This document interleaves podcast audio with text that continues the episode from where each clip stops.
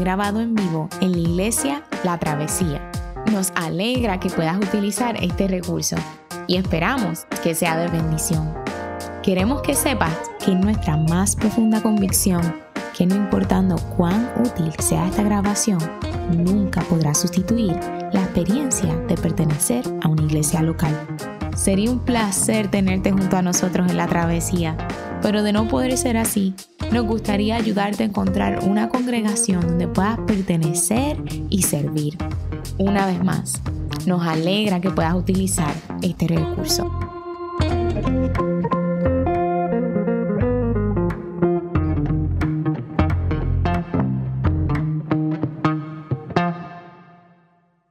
Hello, my name is Inigo Montoya. You killed my father. Prepare to die. Hello, my name is Inigo Montoya.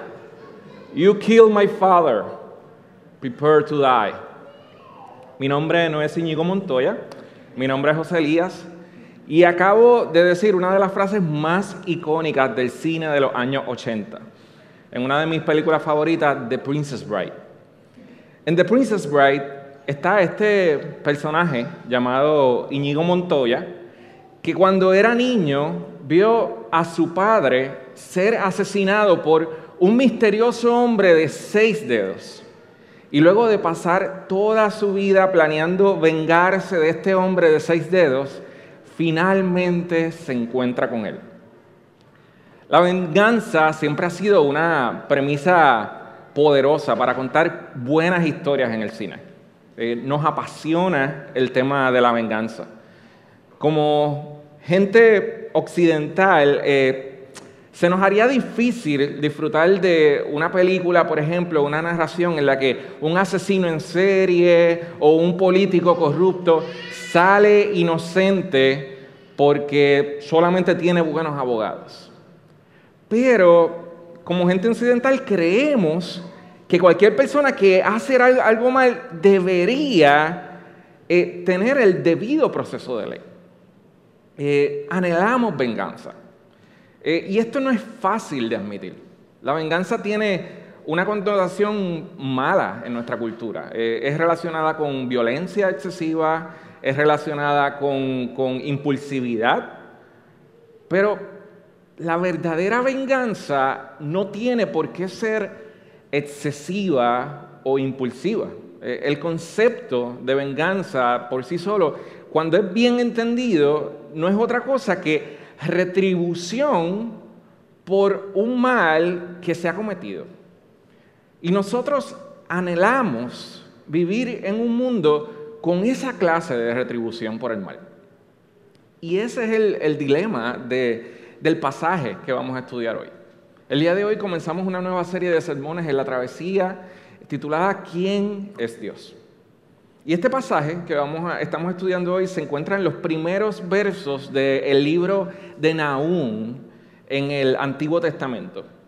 Nahum eh, escribe su profecía un siglo después del surgimiento de lo que se podría conocer como la mayor superpotencia que el mundo había conocido hasta el tiempo de Nahum. Y este es el imperio asirio. Este imperio era conocido por genocidios, era conocido por torturas públicas, era conocido por cosas como violaciones masivas, por sacrificios de niños.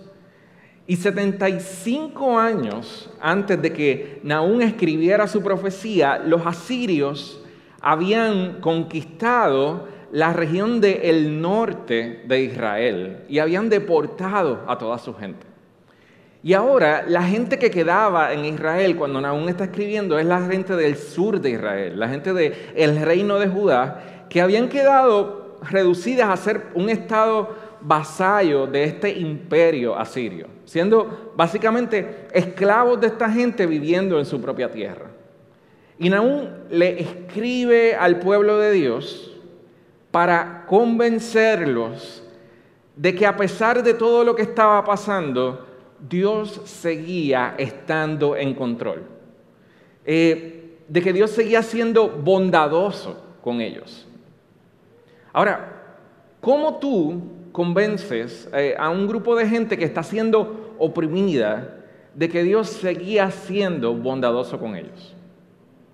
¿Qué mensaje sobre Dios necesitaba escuchar gente que anhelaba justicia, que anhelaba venganza? Precisamente el mensaje de que Dios estaba decidido a vengarse de aquellos que los estaban oprimiendo. Dios vendría a destruir a la capital de Asiria, que se llamaba Nínive, y con ella a todo el imperio asirio. Y que por medio de ese acto de justicia y venganza, el pueblo de Dios sería salvo. Y es por eso que yo quiero que miremos este pasaje tratando de contestar a la pregunta de en qué consiste el escándalo de la bondad de Dios. Y yo quiero el día de hoy animarte quizás a, a prepararte para que quizás al final del sermón vayas pensando en tu propia vida y pienses en qué significa la bondad de Dios para ti. La bondad de Dios para ti significa lo que significó para los asirios. Significa juicio y destrucción. O la, bondad de Dios para ti puede significar lo que significó para la gente del reino de Judá. Salvación, redención.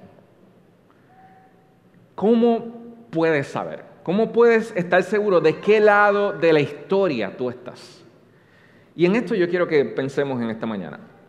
Y me gustaría comenzar eh, primero yendo al pasaje. Esto es un, pasaje, yo les aconsejo que si acaso busquen su Biblia, eh, pusimos en el programa solamente los primeros versos, ¿verdad? Por cuestión de espacio, pues un, un pasaje largo, pero vamos a ir por el pasaje bíblico. Me gustaría comenzar explicando la estructura de este pasaje bíblico. Eh, hay una, una, presentación del libro en el versículo 1. Eh, luego en los versículos 2 al 8 se nos presenta un juez. En los versos 9 al 11 se nos presenta el acusado. Y en los versos 12 al 15 se nos presenta el veredicto final del juez. Y lo primero que vemos en los versos 2 al 8 es la imagen de un juez que está haciendo acto de presencia en su tribunal. Eh, y cuando leemos los primeros versículos es como si escucháramos a un alguacil anunciando que por ahí viene el gran juez. Dicen los versos 2 y 3, Dios celoso y vengador es el Señor Vengador es el Señor e irascible. El Señor se venga de sus adversarios y guarda rencor a sus enemigos. El Señor es lento para la ira y grande en poder. Y ciertamente el Señor no dejará impune al culpable. Naúm nos está haciendo una descripción de este juez que viene a juzgar. ¿Y quién es este juez que viene a juzgar? Este es el Dios que ha hecho un pacto con Israel. Naúm utiliza el nombre pactual de Dios, que lo vemos en la Reina Valera como el nombre de Jehová. Aquí en esta versión está como el Señor. Él dice, e, este, este Dios es el Dios que ha hecho un pacto con Israel. Dice, él, él dice, el Señor es celoso, el Señor es poderoso, el Señor es justo, el Señor es vengador. Tres veces se usa esa palabra en hebreo. El Señor es vengador. El Señor es vengador. El Señor se venga. Y en hebreo, si realmente tú querías enfatizar el peso de algo, lo decías tres veces. Es, lo que pasa en Isaías 6 cuando los ángeles ven esta visión del trono de Dios y los, eh, digo, Isaías ve esta visión del trono de Dios y escucha a los, serafines y los querubines diciendo, santo, santo, santo es el Señor. Pues algo así es que está pasando con Naúm. Naúm está escuchando, está diciendo, vengador, vengador, vengador es el Señor. Y quizás tú estás escuchando esto hoy y dices, ¿ves ese es el problema que yo tengo con el Dios de la Biblia. Yo creo en un Dios de amor, eh, yo creo en un Dios de misericordia, yo creo en un Dios de paz, que es bueno, pero pensar en un Dios vengador, airado, me asusta. Pero la venganza de este Dios vengador no es una venganza con una ira fuera de control. Esta es la venganza de un Dios que a la misma vez que está haciendo esto es bondadoso y es justo. Una escritora que se llama Rebecca Piper, eh, tratando de explicar este concepto de la ira de Dios, escribió esto. Dice, piensa en lo que sentimos cuando vemos a alguien que amamos siendo devastado por decisiones o relaciones destructivas.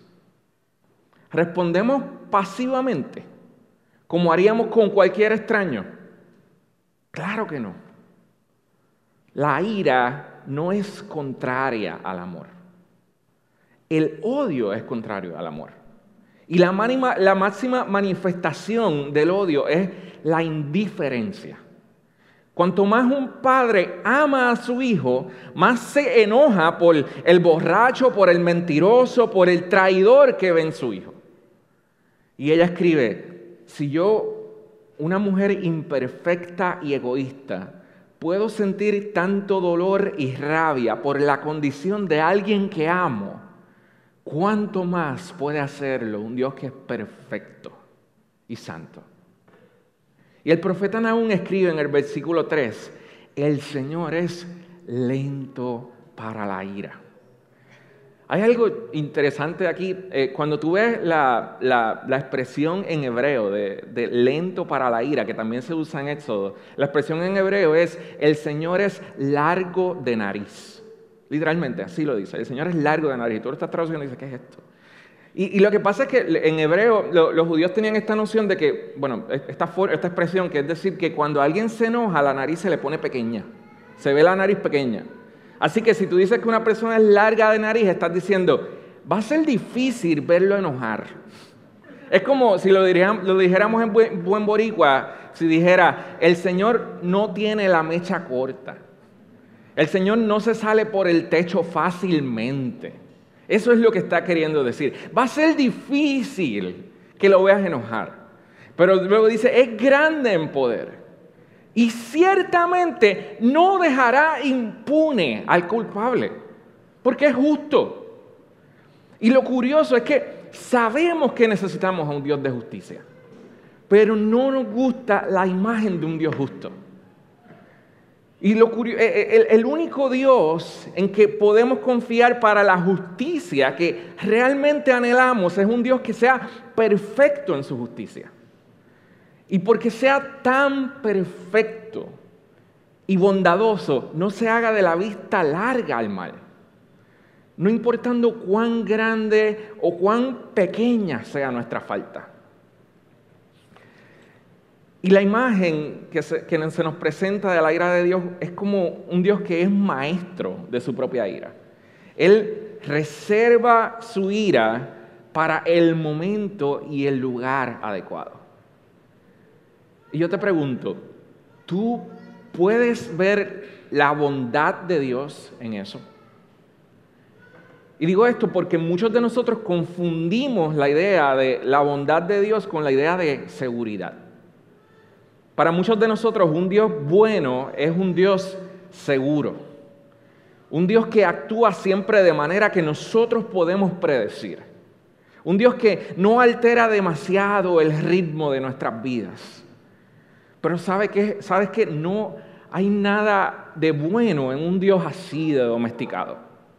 Si es cierto que existe un sentido de moralidad, si es cierto que existe un sentido, un sentido de ética, si tuviéramos algún fundamento para hablar de Dios con algo como, como un sentido de justicia, entonces deberíamos tener la clase de Dios que, de, que describe aquí. La clase de Dios que porque es verdaderamente bueno, es celoso con su bondad, es celoso con su santidad y es celoso con los suyos y no dejará impune al culpable. Un Dios que precisamente porque es santo no va a dejar de hacer venganza por todo lo que afrenta su santidad. Entonces, ¿qué respuesta buscaba producir este pasaje en sus lectores originales? Esto es una buena pregunta para hacerte. Cada vez que tú no entiendes un pasaje bíblico, tú dices, ok, quizás estoy leyendo esto con mi mente moderna, pero ¿qué, qué respuesta podía producir en la gente de este tiempo? Y es bueno que tengamos en cuenta que esto es una profecía que es dada a la gente de Judá para animarlos, para consolarlos. Cuando aún escribe esta profecía, la amenaza del imperio asirio parecía convertir a Dios precisamente en un mentiroso. El Señor parecía haber dejado de estar en control. El Señor parecía haber dejado de ser fiel a su pacto. El Señor parecía eh, haber ignorado el peligro que sufría el pueblo. Y Dios está usando a Naúm para decir a su pueblo, no, yo sigo estando en el trono. No, yo sigo estando en control. Yo sigo siendo el Señor de la historia. Yo no soy pasivo al mal. Yo soy justo. Yo soy vengador. Y yo soy el Dios que te hace justicia. ¿Cuántas veces necesitamos nosotros recordar eso en nuestras vidas?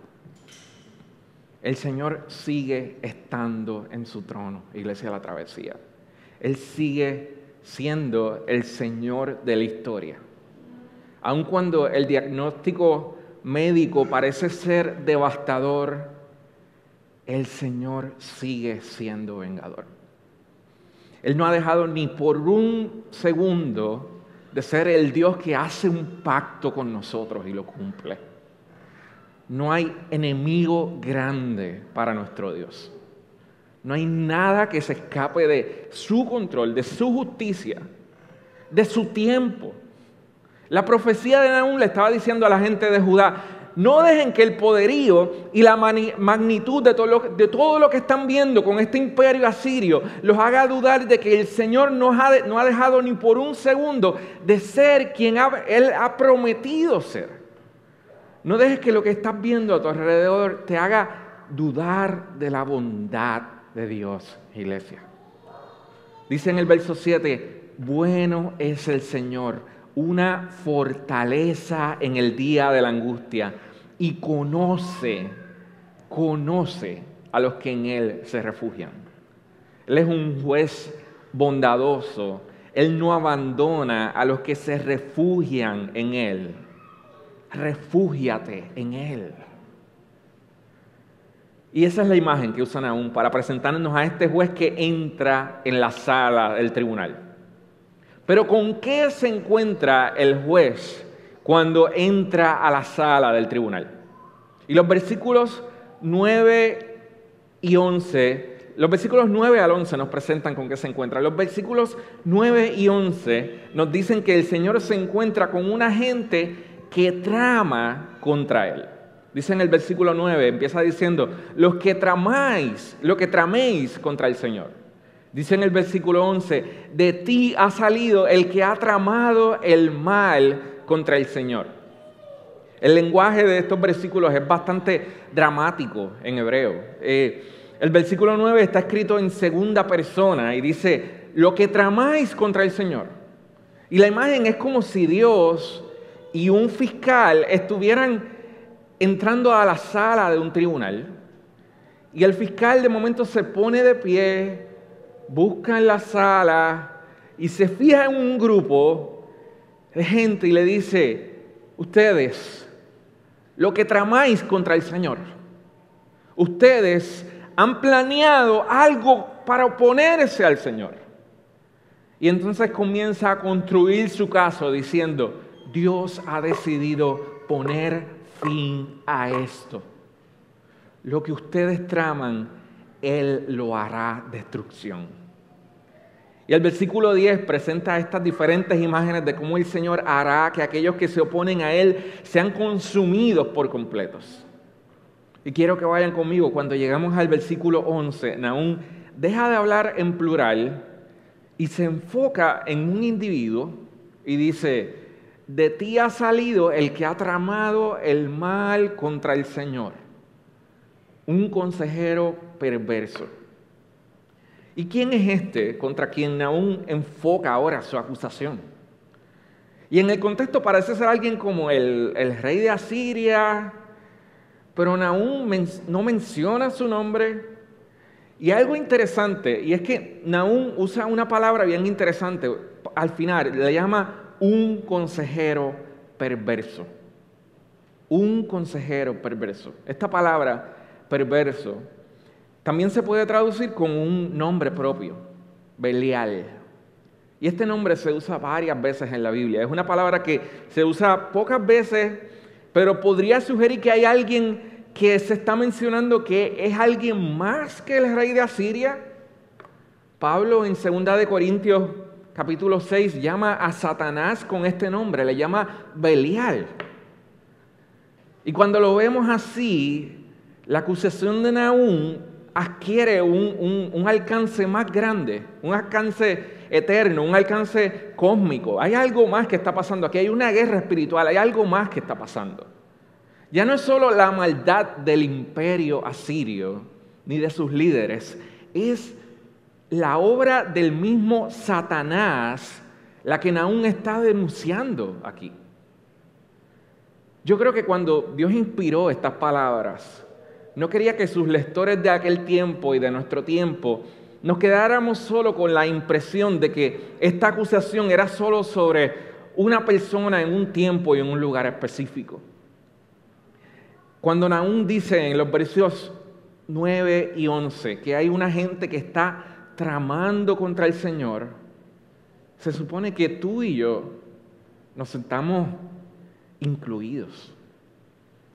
Tú y yo también hemos seguido el consejo de ese consejero perverso. Tú y yo podemos no haber tramado un genocidio o una guerra, pero también hemos tramado contra el Señor. Cada día tramamos contra Él cuando buscamos formas de afirmar nuestro control sobre nuestra vida y nuestra manera de vivir en oposición a los planes y los propósitos de Dios. Y yo no estoy diciendo que tenemos que estar viviendo una vida a todas luces inmoral.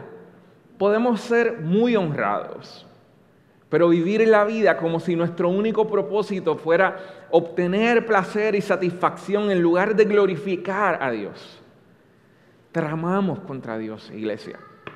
Cuando elegimos no perdonar a nuestro hermano y dejar pasar la falta, tramamos contra Dios. Tramamos contra Dios cuando tratamos nuestra sexualidad, cuando tratamos nuestro dinero, cuando tratamos nuestros talentos como si fueran eh, cosas que nos pertenecieran y pudiéramos hacer con ellas lo que nos diera la gana. Y no reconocemos que nuestro Dios santo tiene un plan para estas cosas. Y esas cosas que nos ha dado nos va a pedir cuenta por ellas. Iglesia de la Travesía, puede que tú Puede que no estemos viviendo una vida a todas luces inmoral, pero no nos equivoquemos. Tú y yo hemos tramado contra el Señor. Y tú y yo estamos en el banquillo del acusado. Y estas palabras del profeta deberían provocar en nosotros temor. Estas palabras del, profeta deberían provocar en nosotros temblor. La invitación es a tomar esta acusación bien en serio y reconocer la seriedad de nuestra ofensa a un Dios santo y arrepentirnos de corazón. Hasta el momento hemos visto la entrada del juez al tribunal y se nos ha presentado quiénes son los acusados y eso nos lleva al pronunciamiento del veredicto final por parte del juez. Y por primera vez en la escena Dios habla directamente. Y este veredicto de Dios viene en dos partes. Los versículos 12 y 13 están dirigidos directamente al pueblo de Dios. Y el versículo 14 parece estar dirigido a alguien como el rey de Asiria, en los versículos 12 y 13 dice, así dice el Señor, aunque estén con todo su vigor, por más que sean muchos, haciendo referencia a aquellos que los están oprimiendo al pueblo de Israel, Dice, aún así ellos serán cortados y desaparecerán. Aunque te haya afligido, le está diciendo Dios al pueblo de Israel, no te afligiré más. Y ahora quebraré sus yugos de sobre ti y romperé tus coyundas. El Señor le está dando una promesa de redención a su pueblo. Finalmente van a ser liberados de la esclavitud. Es casi como si escucháramos ecos del libro de Éxodo aquí. Y luego de esto, Dios se voltea a los opresores asirios. Específicamente, hay comentaristas que dicen que pareciera estar hablando directamente al rey de Asiria y le dice, el Señor ha dado una orden en cuanto a ti. No se perpetuará más tu nombre. De la casa de tus dioses arrancaré los ídolos y las imágenes de fundición. Yo prepararé tu sepultura porque eres vil. Es como si el veredicto fuera una convocatoria para un funeral. Pero es mucho más, es una convocatoria para el juicio final y absoluto de todo lo que este hombre, eh, a quien se le está acusando, ha vivido. Y la imagen es dramática, dice que Dios, Dios mismo va a acabar su tumba.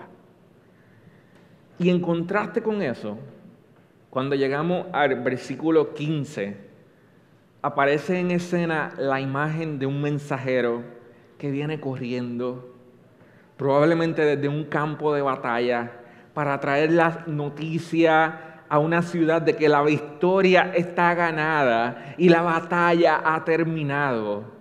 Y dice, he aquí sobre los montes los pies del que trae buenas nuevas, del que anuncia la paz. Celebrad tus fiestas, Judá, cumple tus votos, porque nunca más volverá a pasar por ti el malvado. Ha sido exterminado por completo aproximadamente 40 años después, es posible que un mensajero haya corrido hacia donde Judá para decirle que el imperio asirio había sido derrotado.